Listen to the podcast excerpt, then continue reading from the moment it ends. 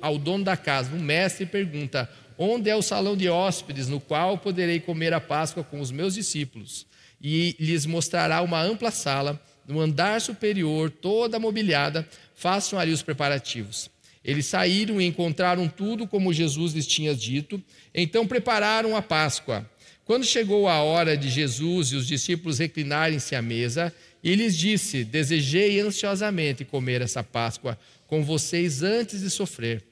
Pois eu lhes digo: não comerei dela novamente, até que se cumpra no reino de Deus. Eu queria que vocês pulassem para o 21, versículo 21, que diz assim: Mas eis que a mão daquele que vai me trair está com a minha sobre a mesa. O filho do homem vai, como foi determinado, mas ai daquele que o trair. Eles começaram a perguntar entre si qual deles iria fazer aquilo. E João 13, no versículo 26 e 27, diz assim, continuando isso: Em seguida pegou um pedaço de pão, passou no molho e deu a Judas, filho de Simão Iscariotes. E assim que Judas recebeu o pão, Satanás entrou nele. Quando Jesus disse a Judas: O que você vai fazer? Faça logo. Queridos, essa, essa, essa, esses temas, essa palavra é muito conhecido, mas eu creio que Deus vai te dar uma outra perspectiva sobre ela, em nome de Jesus. Eu queria perguntar primeiro para você: quantos gostam de estar à mesa, estar à mesa em comunhão? Quantos gostam? Acho que a maioria gosta, né? Eu acho que faz parte do ser humano essa coisa gostosa de você estar com a sua família, com os seus filhos, com os seus amigos, né? Um ambiente que vai além da comida. Claro que a comida é bem importante nessa hora, né? Aquele cheirinho já começa antes de, de qualquer conversa, aquele cheirinho às vezes entra no, no ambiente, né? Nos enche de tantas, tantas é, emoções, né? Mas o mais importante da mesa é o que ela representa. É na mesa que é um local de alegria, um lugar de comunhão, um lugar de aprendizado, com certeza. Nós que temos filhos, muitas vezes é a hora de exortação, desculpe, né? De descontração também, né, de falarmos sobre o nosso futuro, sobre os nossos sonhos, né, de fazer conhecido entre nós essas coisas. Mesa é um lugar de fazer amigos, mesa é um lugar de decisão, mesa é um lugar de aliança, é muito bom. E criar raízes muitas vezes profundas de confiança é na mesa que nós né, criamos essas raízes profundas. E Deus faz isso nos mostrando né, dessa forma muito gostosa que é de estar à mesa. E pela palavra de Deus na Bíblia, nós vemos como Jesus gostava disso. Jesus amava estar com pessoas. Jesus amava de estar nesse ambiente de mesa, um ambiente gostoso ali, onde muitas coisas extraordinárias aconteceram.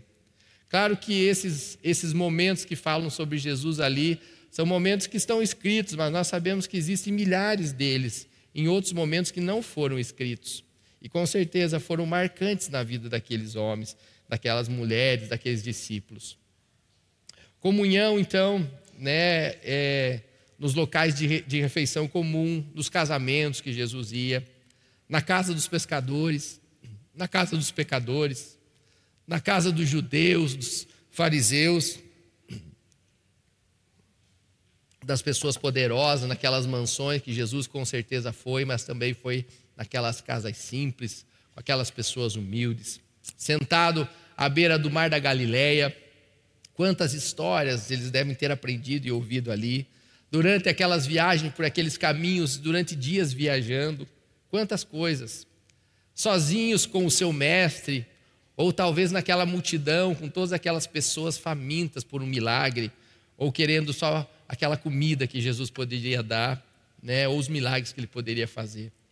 Todos esses momentos, esses homens estavam com ele.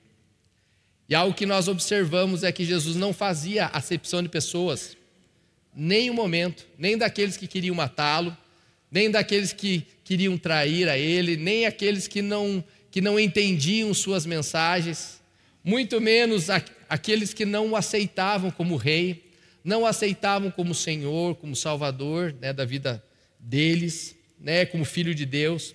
Mesmo com esses, Deus teve sempre toda a compaixão do mundo em ouvir e ensinar do seu grande amor. E esse momento no texto que nós lemos é a Páscoa. Vocês viram muito bem, é bem claro ali da Páscoa. A Páscoa era um momento muito feliz, muito alegre para o povo hebreu, né, para o povo de Israel em si, porque tinha algo marcante nele. Jesus, e né, esteve aqui na terra para ele ser crucificado nesse momento, para ser martirizado e para sempre é, né, é, marcado nossas histórias, especificamente nesse momento, como algo que Deus escolheu na história, um, um, um, um momento exato para isso, né, para que isso acontecesse. E a Páscoa representa para os judeus e para nós muitas coisas, né, que nós até sabemos pela própria palavra, que é a libertação. Páscoa é Pesach, né, que é passagem, passagem do povo hebreu pelo Egito como escravo e sua libertação, passagem do anjo da morte, né, que poupou todos os filhos de Deus que foram marcados naqueles umbrais, aquelas portas com o sangue, né, de um, de um, de um cordeiro virgem, né, um cordeiro né, que fosse, fosse limpo, sem doenças nenhuma, poupados né, do anjo da morte, a passagem dele pelo Egito, a passagem pelo Mar Vermelho, a passagem deles pelo deserto até que ele chegasse na terra do propósito de Deus. E a Páscoa para esses judeus, muitas vezes até hoje eles têm esse significado. Uma vez por ano eles vão até lá para levar né, as, suas, as suas ofertas, a purificação né, que eles tinham antes de entrar naquele templo, para agradecer a Deus pelos grandes feitos de Deus, agradecer a Deus pelo que eles receberam e pelo que eles já iriam receber. Eles faziam isso, eles ofertavam pelo aquilo que eles recebiam, que eles iriam receber, e para louvar ao Senhor pelo livramento da escravidão que o povo teve né, na história deles lá do Egito. E eles faziam isso todo ano, lembrando de tudo isso. E naquele momento né, específico do, desse texto, em Lucas 22, Jesus pede para que os seus discípulos preparem um lugar especial para que ele passasse com eles uma ceia que seria a última. E tudo foi preparado conforme Jesus falou, tudo foi feito minuciosamente, de uma forma especial. Esses discípulos pre, pre, é, eles prepararam de uma forma né, que Jesus queria, e eles sentaram à mesa. Estava Jesus e os seus doze aqueles que andaram com ele três anos e meio todo o tempo, pessoas que Jesus conhecia e que eles conheciam Jesus, tinham uma intimidade com ele. Né, por, né, por tudo que a gente disse, sentado à mesa, andando no caminho, dormindo juntos pelo caminho, pelas estradas, ouvindo histórias, né, como a gente falou. Eram homens que Deus direcionou para Jesus.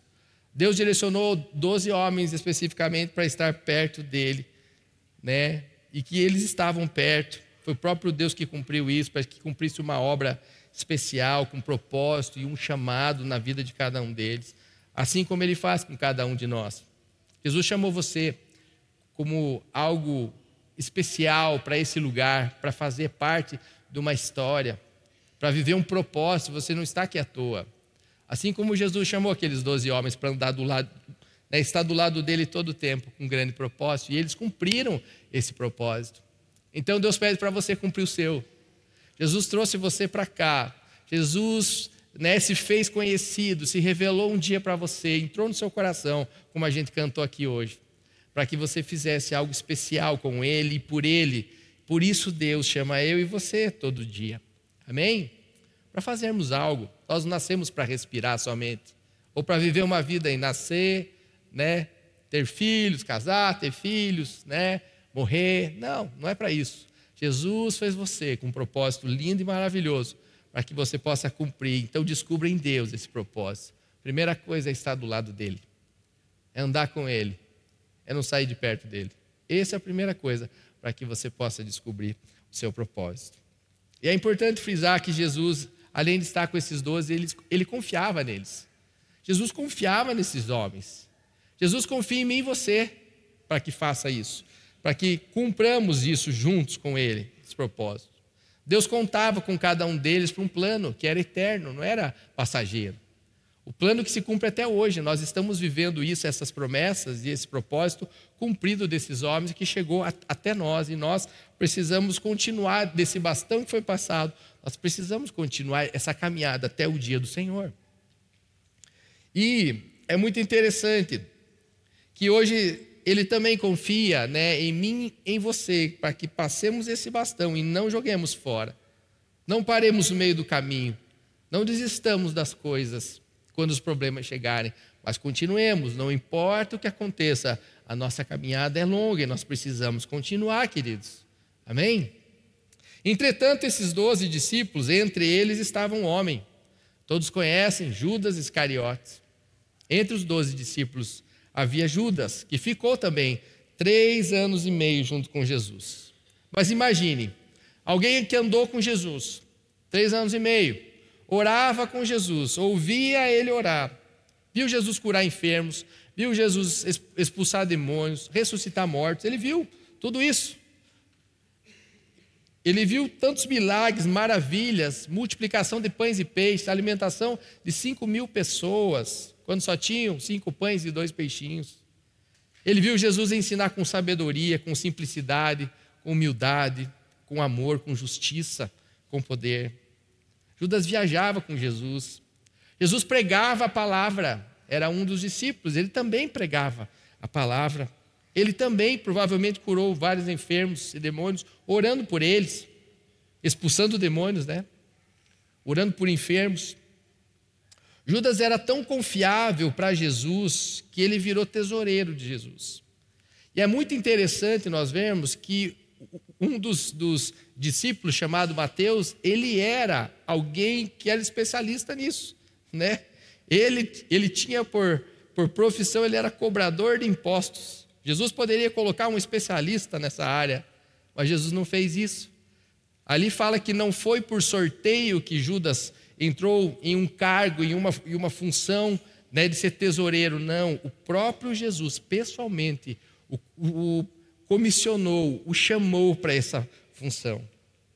Então, onze discípulos estavam ali, à mesa com o mestre, e Judas também estava ali. Nós precisamos notar algo bem claro nesse texto, em João 13, 2, que diz assim: Jesus e os seus discípulos estavam jantando. O diabo já havia posto na cabeça de Judas, filho de Simão Iscariotes, a ideia de trair Jesus.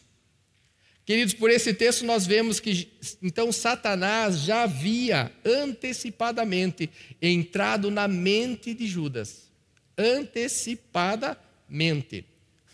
Entrou antecipado na mente de Judas, né, para criar nele antes daquela ceia um desejo já de abandonar Jesus, de trair Jesus. Então, Judas já havia traído Jesus antes de se sentar àquela mesa com ele, porque a sua mente foi envolvida, a sua alma foi envolvida e o seu coração já estava também sendo arraizado a algo muito ruim ali, para que ele traísse o mestre. Inclusive João 12,6 fala que Judas ele havia roubado por algumas vezes, né, da, da, da, da própria, é, como é que é, da coleta, né, de dinheiro que eles faziam por onde eles iam Judas veio por muitas vezes, roubou desse dinheiro, que era dos próprios discípulos, para ajudar e, né, e também para ele se manter. Ao longo da história, querido, nós podemos ver uma infidelidade do homem para com Deus, mas também nós vemos uma infidelidade do homem para com o homem. Mas a palavra de Deus ela é bem clara. Ainda que o homem seja infiel em algum momento, Deus jamais será infiel conosco, ele sempre será fiel. E nessa mesa, ele mesmo provou tudo isso. Mas como pode? Judas andava com Jesus. Judas orava com Jesus, ouvia Jesus, observava Jesus, mas ele não se parecia com Jesus. Podemos andar uma vida inteira na igreja, ouvir uma vida inteira essa palavra, ela às vezes até entrar no nosso coração, ouvirmos testemunhos, mas nós jamais nos parecemos com um Jesus, com um mestre. Isso não pode acontecer com a nossa vida, em nome de Jesus. Nós temos indícios né, na própria palavra que os discípulos eles tinham, eles tinham traços parecidos, talvez até na roupa que eles vestiam, na barba que eles tinham, que aquela vez não tinha, não tinha né, nada que pudesse né, facilitar, não sei, talvez uma faquinha de vez em quando, talvez não ficasse tão bonito como fica hoje. Talvez eles fossem parecidos de, de, fisicamente, cabelos talvez longos. Nós não sabemos ao certo, mas sabemos que era assim. Tanto é que na própria prisão do próprio Jesus, quando os soldados chegaram, eles precisavam de um sinal para saber quem era Jesus, pois eles eram tão parecidos. E é algo admirável, né? Realmente a gente vê isso. Mas o, o, verdadeiro discípulo, aquele que Jesus chama, chama eu e você, não é para ser parecido externamente com Jesus. Nós podemos ter realmente pessoas né, que nós nos admiramos muito e queremos ficar às vezes parecidos, usar aquela mesma roupa, né? Mas não é esse discípulo que, que o próprio Deus, que Jesus procura alguém que seja parecido com ele por dentro. Jesus quer discípulos parecidos internamente, com o mesmo coração dele. Não externamente o que nós aparentamos ser, mas aquilo que realmente nós somos, porque ele vê o nosso coração. Nós podemos fazer um tipo para as pessoas do crente, né? O crentez, a gente fala até diferente quando encontra o irmão, né? Nós carregamos às vezes Bíblia, hoje nem tanto, aquela Bíblia antiga debaixo do braço, hoje o nosso celular já está mais fácil, né? Não é pela placa né, de igreja que nós vamos, não é pelo ministério ou pelo cargo que eu tenho na igreja, não é nada por isso, nem uma função minha, eu preciso ser parecido, não só com o que os outros veem, mas principalmente com aquilo que eu sou mesmo, o que eu me pareço que não é o que as pessoas veem, mas é aquilo que Deus está vendo em mim. Esse é o discípulo que Deus procura, que Jesus quer que esteja ao seu lado, para estar pertinho dele. Aquele que ouve sua chamada, sua palavra e pratica. Então, queridos, verdadeiramente o que Deus quer é, são filhos.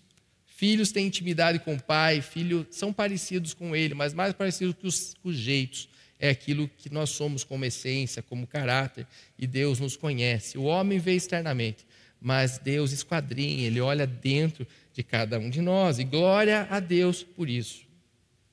Em João 13, 21, Jesus afirmou: certamente um dentre vós me trairá.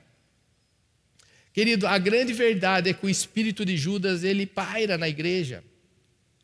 Não está só fora da igreja, mas está dentro da igreja. Porque vocês vão concordar comigo, uma coisa é ser Judas fora aí para o mundão. O que a gente sabe que alguém pode nos trair, pode nos enganar fora. Isso já é previsível.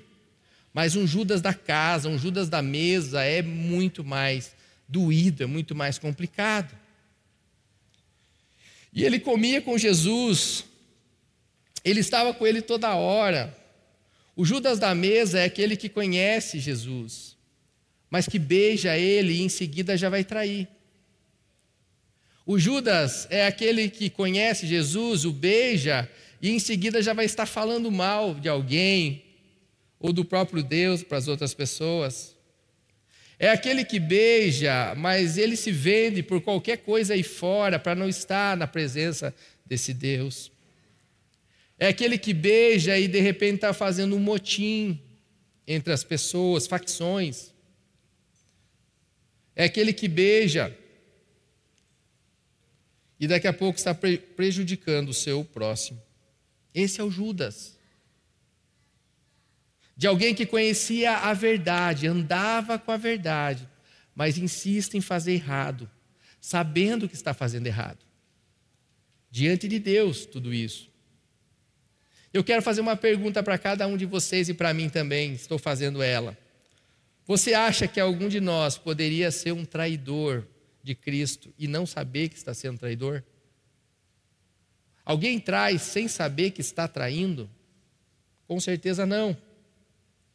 Antes do ato de nós trairmos, antes do ato do próprio Judas trair, o diabo já tinha entrado nele já tinha influenciado sua mente. Não foi de uma vez ele traiu, resolvi agora e vamos lá. Não, isso já tinha entrado na sua mente e essa coisa ruim tinha enraizado no seu coração, tinha enraizado na sua alma. Então, queridos, quando chega nesse ponto, algo perigoso acontece. Então, o momento de traição não está no momento de trair, mas isso já estava acontecendo antes. Então precisamos ter cuidado em relação a isso. E trair é trocar a vontade de Deus pela minha vontade, pelos meus desejos. Há um conceito sobre traidor. Traidores são aqueles que antes eram leais, mas acabam trocando, se vendendo ou vendendo sua lealdade, seus valores, emprestando sua boca, os seus ouvidos, as suas mãos para fazer o que é desleal. Isso é um traidor. E Judas era discípulo de Jesus e sai da mesa para vender os seus valores por 30 moedas de prata. Ele achou que 30 moedas já era suficiente para vender o seu o seu mestre, o seu senhor, para ser desleal. Aquele era o preço dele, que ele, ele cobrava para ele trair alguém. 30 moedinhas de prata. E ele conduz esses guardas e ele chega diante de Jesus e beija Jesus para fazer um sinal para eles, quem era o homem que eles tinham que vir agressivo sobre ele. E Mateus 26, 55 se comprova isso que Jesus fala. Naquela hora, Jesus disse à multidão: Estou eu chefiando alguma rebelião? para que vocês venham prender-me com espadas e varas? Todos os dias eu estive ensinando no templo e vocês não me prenderam. Vocês poderiam ter me prendido a qualquer momento, vocês sabem quem sou eu, por que vocês vêm tão agressivamente sobre mim? Vocês poderiam ter feito isso antes, isso depois de um beijo. Como se Jesus dissesse: Eu sou conhecido de vocês, meu rosto é conhecido todos os dias, por que vocês me atacam dessa forma, eu sou um estranho para vocês? Não sou. Claramente, aquele beijo né, que Judas deu não era necessariamente para identificar Jesus, ele não precisava disso, porque todos conheciam Jesus. Ainda mais pelo que significa um beijo. O que é um beijo para você?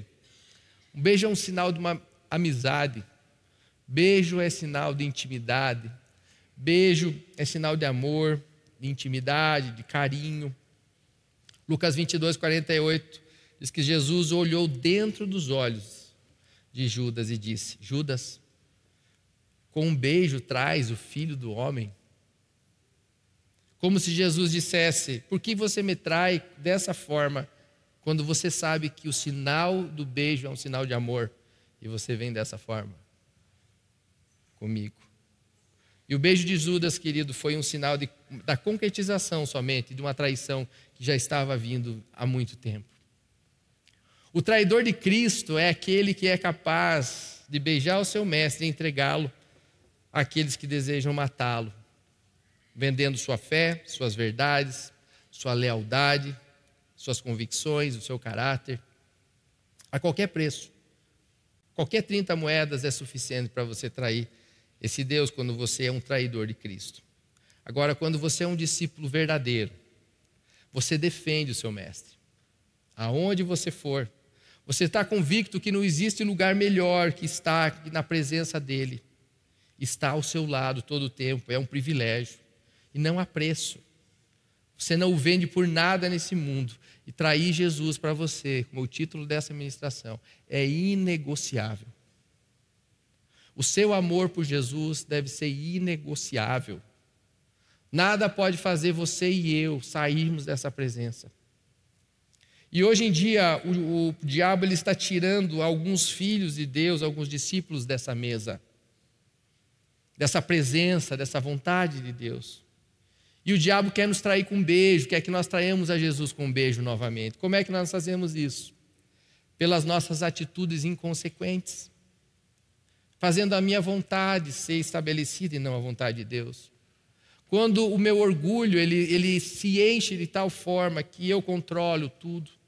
Quando a mentira entra no meu coração e me faz tomar decisões errôneas, quando a ofensa marca meu, a minha alma e eu só quero fazer o que eu desejo e esqueço de ouvir a vontade e a voz do Mestre, as atitudes que buscam me satisfazer e não satisfazer a vontade do coletivo, mas a minha vontade.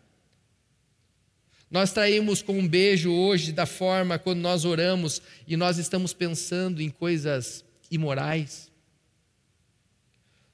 Nós traímos Jesus com um beijo quando nós estamos louvando, as nossas mãos até sobem, mas o meu coração está lá fora. Eu queria estar fora daqui, eu nem queria estar aqui.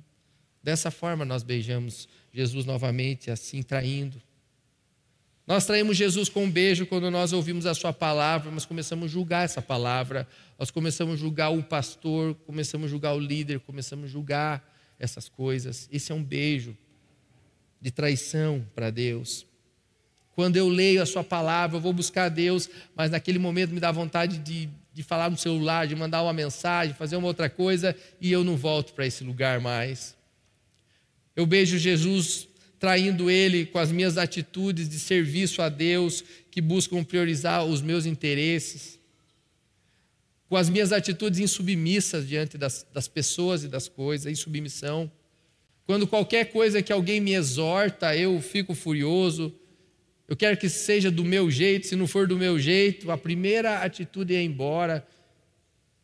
Se não for como eu quero, eu, não, eu, eu, eu desisto de tudo isso, eu não quero andar do seu lado mais, mestre. Acabou para mim. Esses são aqueles que querem trair Jesus com um beijo hoje. Como eu falei, eu ministrei essa palavra há três anos atrás.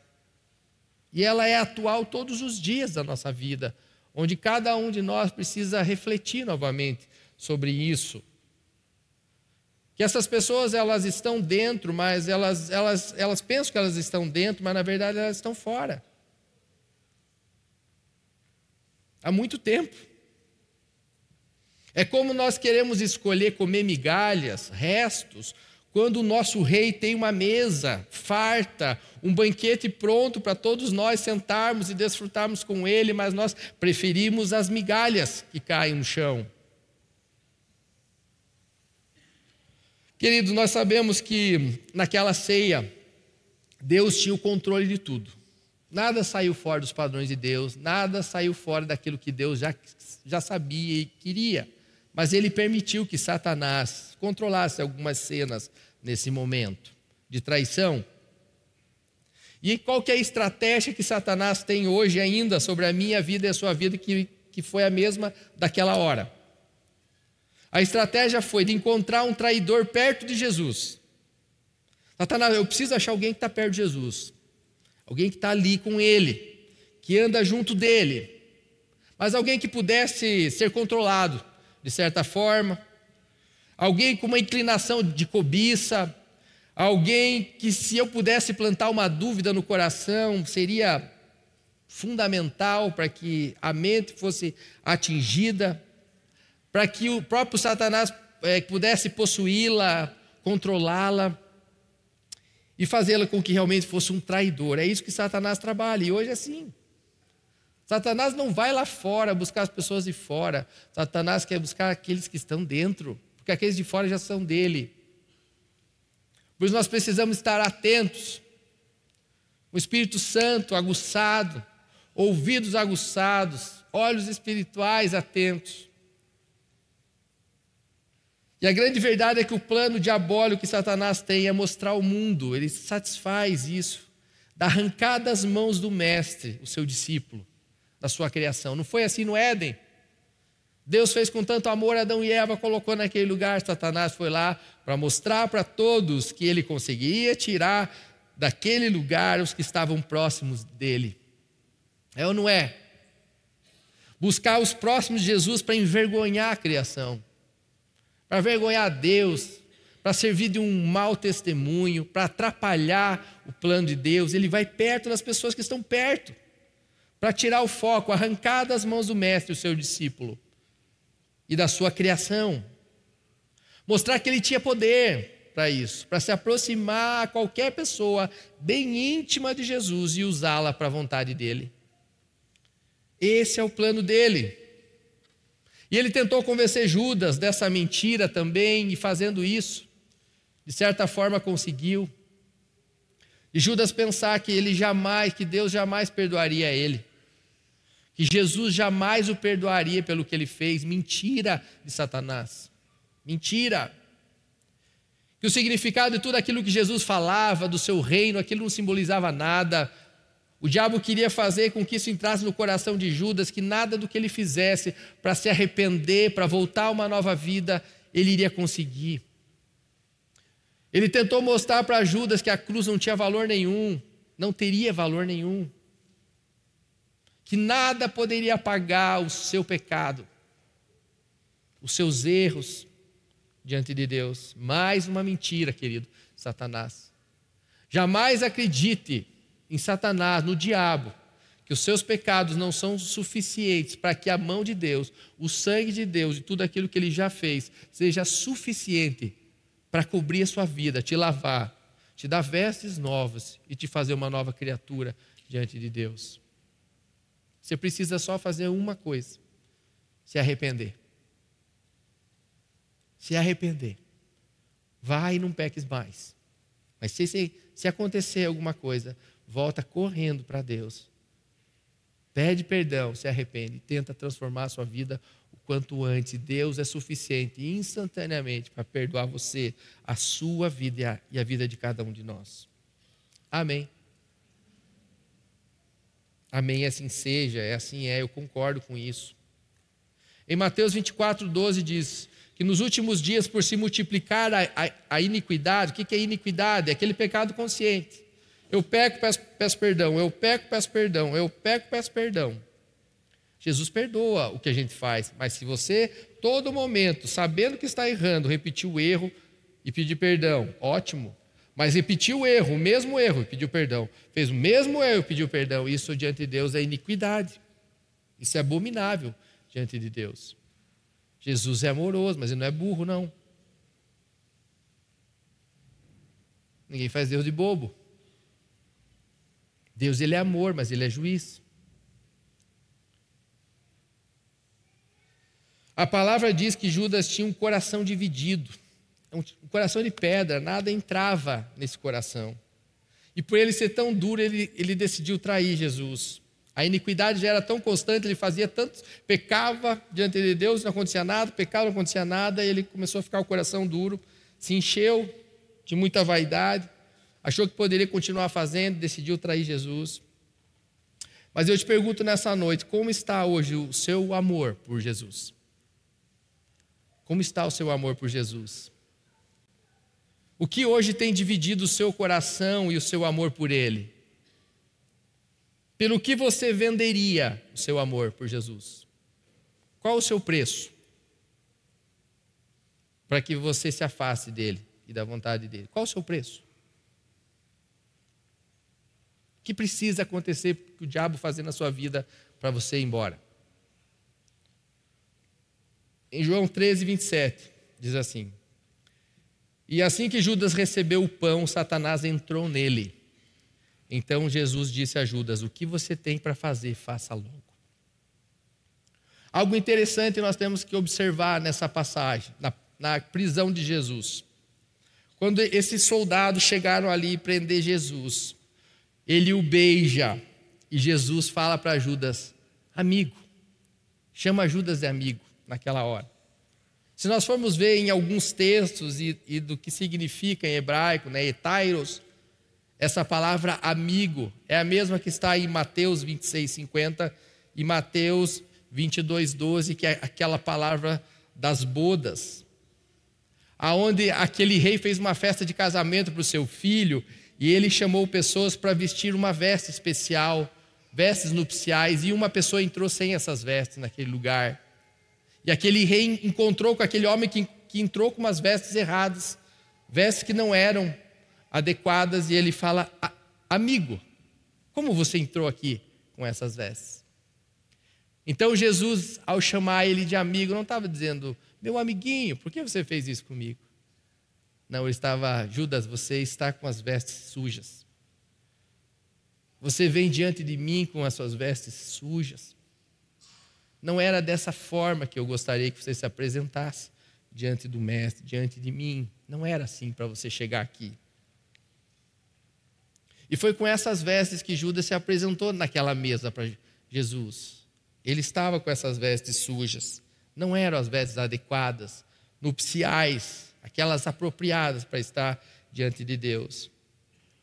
Queridos, nós não podemos, nem Deus quer que nós andemos e, e, e nos apresentemos diante dele com vestes erradas, vestes sujas. Não é assim que ele, que ele quer. Eu não tenho que apresentar, eu vim diante de Deus do jeito que eu quero vir. Não. Eu preciso estar diante de Deus do jeito que Ele quer. Eu preciso estar vestido, não da roupa que eu estou dizendo, é a roupa da minha alma, do meu espírito. Preciso estar limpo diante de Deus, não fazendo o que eu quero ir pelo mundo. Eu venho me apresento diante de Deus como alguém santa diante dele, não, com, é com as mãos limpas e o coração puro, como aquela música diz para estarmos diante dele dessa forma, não como eu quero, vir de qualquer jeito e achar que ele aceita. Jesus me aceita como eu estou, mas eu não permanecendo da forma que eu estou. É diferente uma coisa da outra. E Judas, talvez, quando ouviu essa palavra, Jesus falando para ele amigo, com esse significado, talvez foi com uma faca entrando no, não é, no, coração dele, mas ele estava com o coração tão impenetrável, tão duro, que talvez isso não mexeu naquele momento com ele. É, a gente sabe todo final da, da história como foi, foi triste para Judas. Mas talvez naquele momento, né, ele chamando de, de amigo, ele não deu né, a, a, a, o significado para ele não foi tão, tão bom como tinha que ser. Quando o próprio rei serve a ceia para nós, que nós estamos aqui. Paulo fala que nós não podemos nos apresentar diante da ceia do Senhor indignamente. Se nós temos alguma pendência com nossos irmãos, fala, vai lá e, e pede perdão. Se você tem alguma pendência com Deus, se acerta com Deus. É dessa forma, porque isso se torna bênção na nossa vida. Se nós participarmos da ceia indignamente, ela vai ser uma maldição. E o que aconteceu com Judas? Ele estava na ceia. Na ceia com o mestre, participando dela indignamente, com suas vestes sujas, com as mãos sujas e o coração impuro diante de Deus. Ele participou indignamente, o pecado já estava na mente dele, ele estava ali, mas ele queria sair para trair, para contar para aqueles soldados, para aqueles fariseus, aonde estava o mestre, para que ele fosse preso. Ele foi indigno ali. Até aquele momento, antes da ceia, Satanás estava na mente de Judas. Depois, talvez, foi para a alma e para o coração. Mas fala ali quando o mestre deu na boca de Judas para que ele participasse da ceia indignamente, Satanás entrou nele. Satanás pode entrar alguém que está comendo a ceia? A palavra diz isso. Se nós nos apresentarmos na ceia do Senhor, diante do Senhor, indignamente, e participarmos da ceia, ela não vai ser bênção, ela vai ser maldição. É o que aconteceu com Judas. Judas participou indignamente, a sua mente já era de Satanás, o seu coração já era de Satanás, a sua alma já estava indo a esse caminho. E de repente o próprio Deus serve ele, e quando ele come, fala ali, eu li agora há pouco, né, esse, esse texto, Satanás entra nele. Então, queridos, algo muito triste, né, acontece ali. Mas Jesus tenta mostrar nessa mesa não só que ele tinha um grande amor por todos nós, mas também o seu perdão estava acessível a todos. Nós sabemos a história, um pouco antes ele lavou os pés de todos os seus discípulos, dizendo: "O maior entre todos seja o menor". Ou seja, eu vou dar para vocês o meu perdão. Além do meu amor e da minha salvação, eu trago o meu perdão para vocês. Não importa o que aconteça, eu estou com o meu perdão. A cruz é um sinal do perdão de Deus sobre a humanidade. Jesus amava os seus discípulos. Jesus ama você. Jesus me ama. E o amor por nós é um amor que não tem medida ele ultrapassa situações, ultrapassa o que eu consigo imaginar. O amor de Deus me constrange. Como nós, sendo tão pecadores, indignos, mas o amor dele é tão grande que constrange o pior dos pecadores. O amor de Jesus foi, é e sempre será por mim e por você, e muito maior que o nosso amor condicional. O amor dele é incondicional. Está acima do que nós podemos pensar ou imaginar. O amor dele é maior. Se eu não consigo, Deus consegue. E ele condenou o pecado, sim, nós sabemos, mas ele ama o pecador. Foi por causa de mim e de você, foi por causa do nosso pecado que ele veio. Foi por causa desse pecadão mesmo aí, essa coisa ruim que muitas vezes nos prende ao passado, foi por causa desse pecado que ele morreu na cruz. Foi por isso. Então nunca pense que o seu pecado é, né, será imputado somente contra você, mas não vai ter salvação para ele, não tem perdão. É mentira. Foi para isso que Jesus te salvou. Foi por isso que ele foi para a cruz, que ele sofreu, que ele teve que sair do céu e vir para a terra, passar o que ele passou e continuar ainda servo fiel do próprio Deus, obediente até o último instante. Foi por tua causa, por minha causa, por causa dos nossos erros mesmos, por causa dos nossos pecados. E Jesus, naquele momento, naquela cruz e naquela ceia, a atitude que Jesus teve foi para mostrar que, mesmo que um amigo traia, o traia, mesmo que você traia de alguma forma o próprio Jesus, o amigo Jesus, aquele do amor incondicional, aquele que não há, não há nada que possa superar esse amor, esse mesmo, a poucos minutos depois estaria morrendo por esse que estava traindo.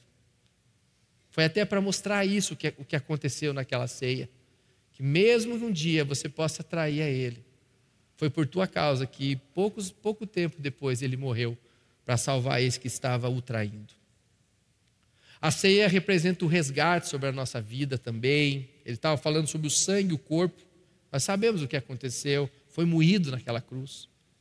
É a reconciliação, é nos trazer de volta para Deus quando nós estávamos separados e perdidos, é trazer uma amizade que tinha sido abalada, que estava distante, agora Ele nos chama de amigos, Ele nos chama de filhos. E os filhos estão mais perto, o pai quer que os filhos fiquem pertinho, o pai perdoa os erros do filho. Foi para isso que Jesus morreu. Foi para nos resgatar, nos perdoar, porque ele veio.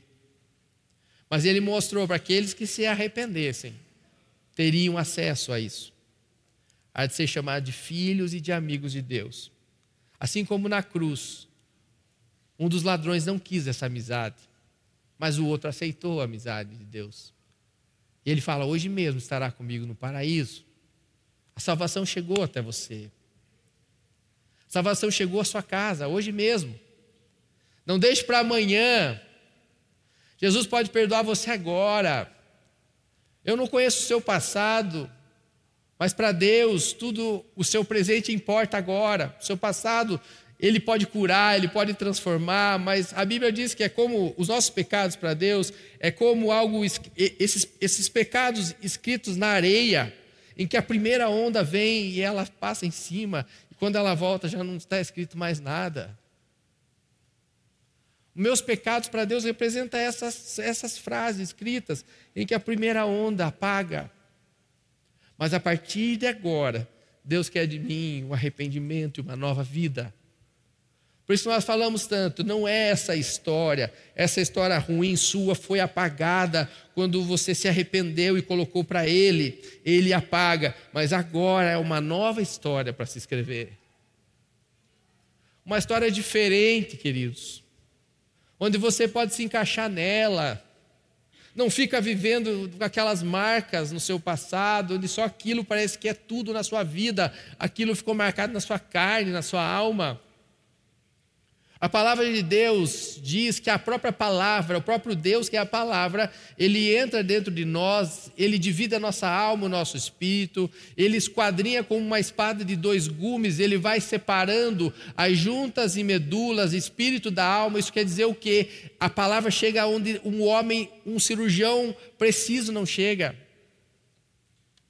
Entre a alma e o espírito, ela, ela, ela, ela é indivisível, mas a palavra divide. As juntas e, e, e medulas são impossíveis de você conseguir fazer essa divisão, mas a palavra divide, ela quer dizer o quê? Não é que, que ele é um cirurgião que vai lá na medula, não é. é que a palavra dele chega onde ninguém chega. Ele consegue tirar, ele consegue tirar as coisas que são ruins com essa espada de dois gumes, essa faca, e ele vai cortando assim, e quando ele faz assim, ele também tira, e ele vai tirando e vai limpando, isso me serve, isso não serve. Isso aqui não é bom para ele, vamos tirando, mas isso aqui precisa ficar, isso precisa ser aperfeiçoado.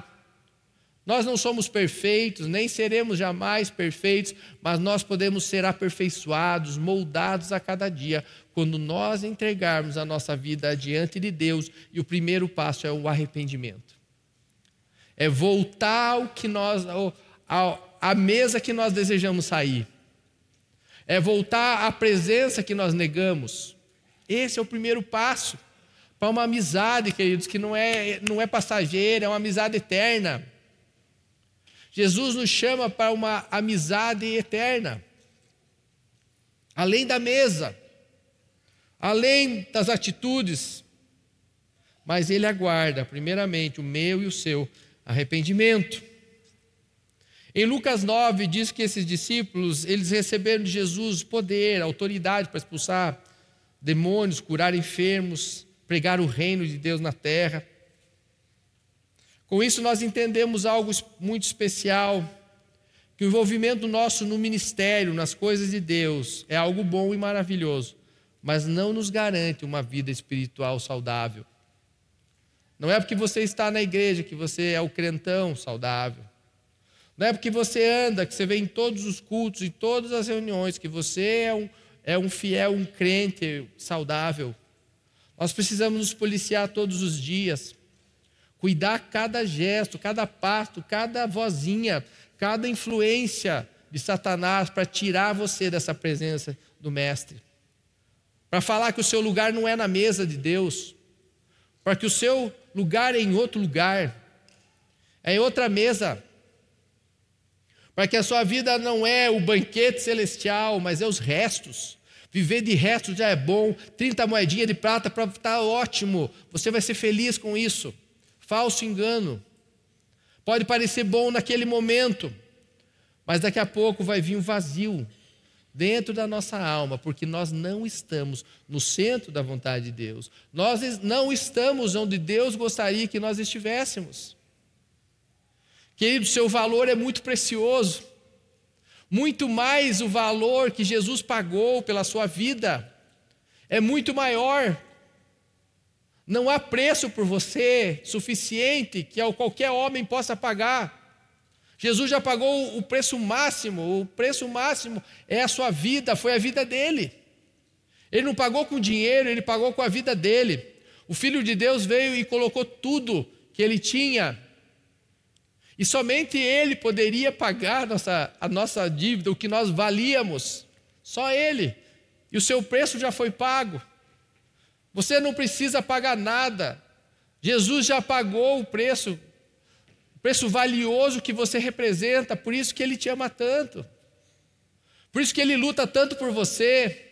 Por isso que muitas vezes você cai e você não entende como é que se você está de pé, de repente, porque ele te ama tanto que ele vai te conduzindo, ele vai te fazendo levar né, por esses lugares aonde ele quer te encontrar, ele quer te ver. Por isso não saia da presença não saia da intimidade onde Deus pede para você estar. Não se levante dessa mesa e vá embora. O seu lugar é com Ele, é junto dEle, é junto da presença dEle. Judas ouviu o sermão do monte de Mateus 5.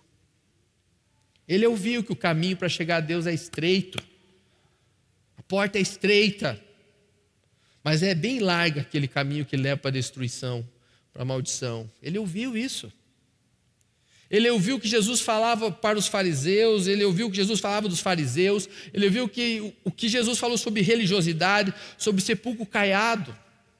Aquele que por fora é maravilhoso, é lindo para quem vê, mas por dentro está podre. Isso é sepulcro caiado. Ele ouviu isso. Ele ouviu aquela palavra, a, a, a própria parábola do, do filho pródigo, né, conhecida de todos. Que o pai sempre está pronto para receber o filho que se arrepende e volta para casa. As parábolas não são mentiras, não são historinhas, mas é para nós, quando lemos ela, nós sabemos que existe um pai. Que se o filho foi embora por algum motivo, está longe, se ele se arrepender, se levantar e sair daquele lugar e voltar para o lugar da casa do pai, do caminho do pai, vai ter um pai lá.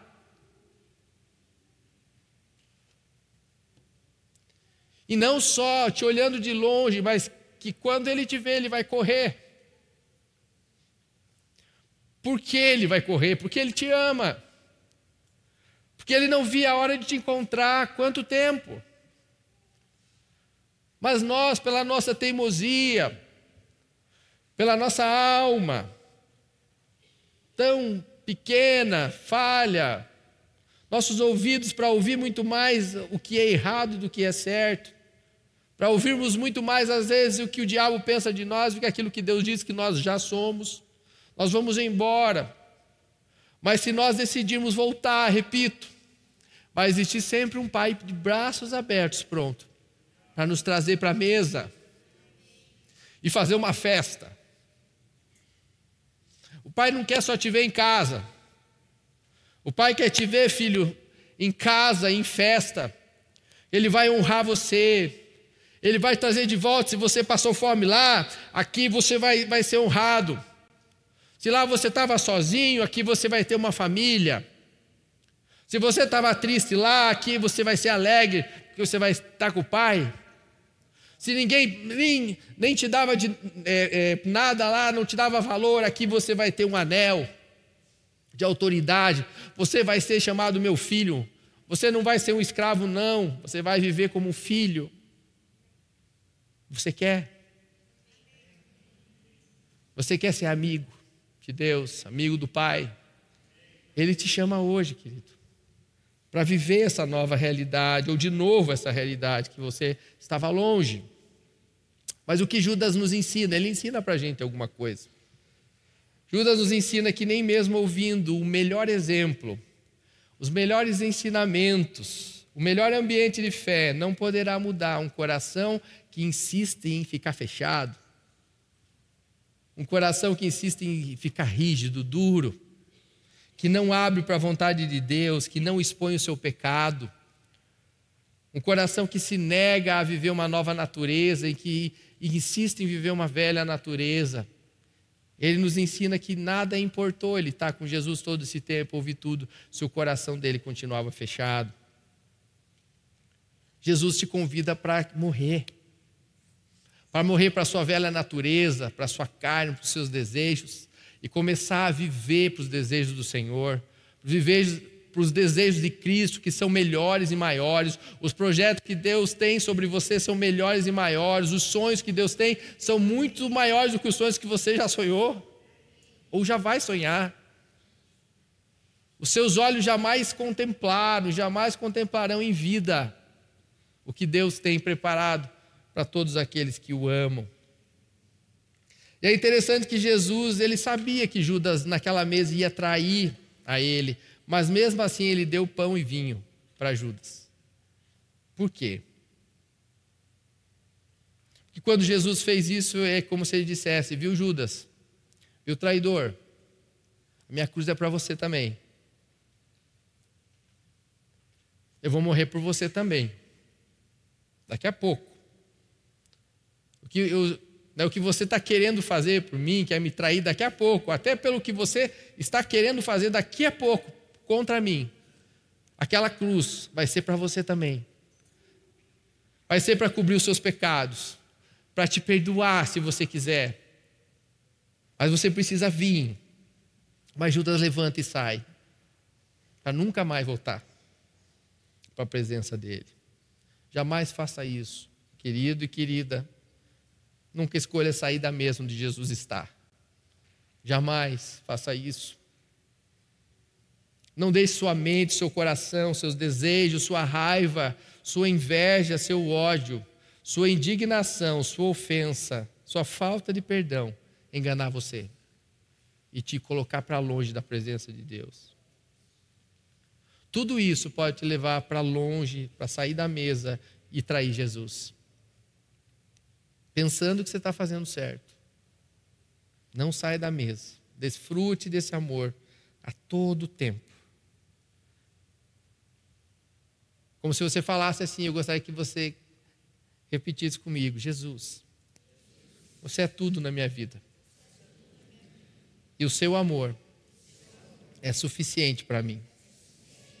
Nada nas pessoas, nada em mim, nem Satanás vai me tirar da tua presença.